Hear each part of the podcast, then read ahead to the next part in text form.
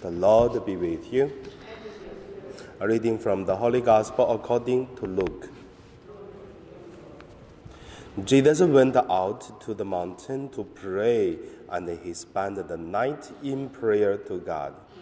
And when day came, he called his disciples and chose twelve of them, whom he also named apostles Simon, whom he named Peter, and his brother Andrew, and James, and John, and Philip, and Bartholomew, and Matthew, and Thomas, and James, son of Alphaeus, and Simon, who was called the Zealot, and Judas, son of James, and Judas Iscariot, who became a traitor.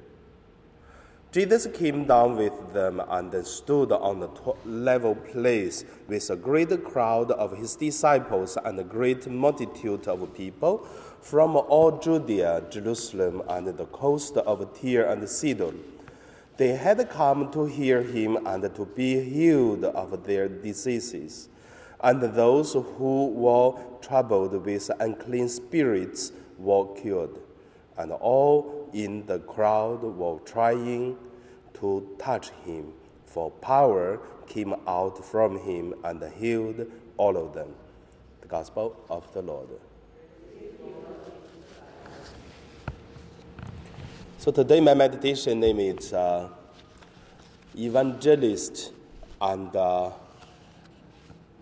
Pray.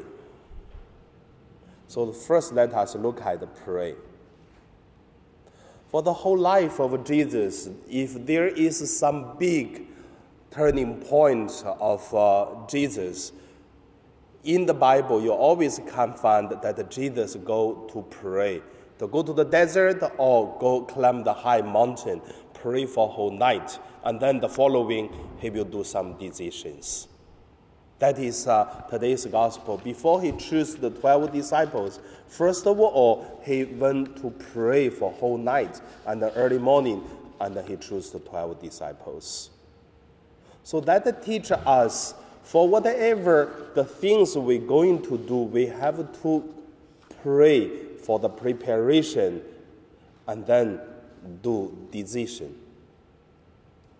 And also, if we use the logic way to look at we pray, then we prepare and do decision.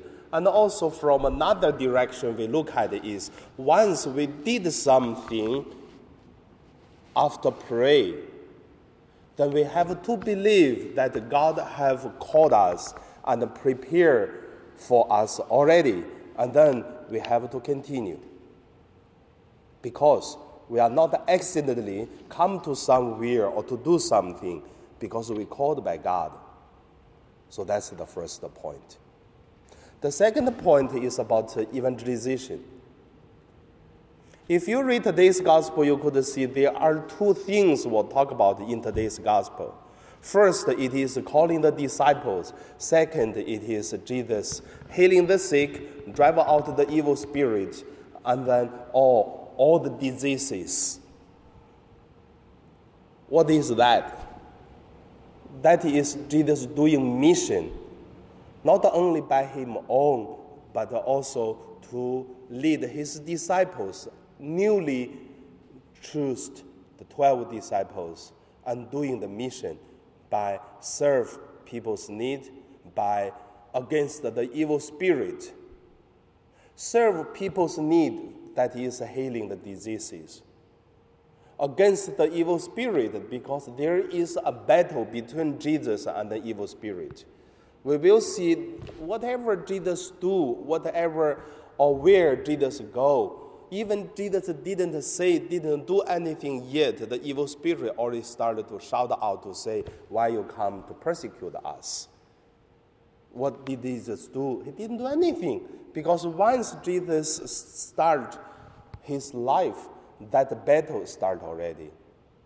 And not only Jesus, but also the followers of Jesus, us. Once we go somewhere, if there is something evil, something is uh, improper, then the battle starts also.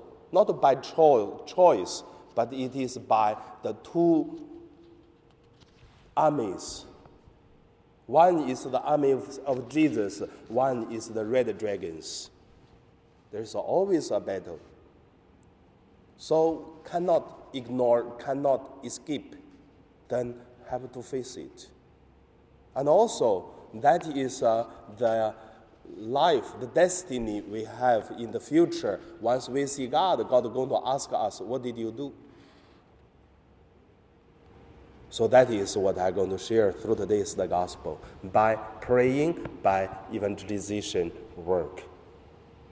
And now we pray.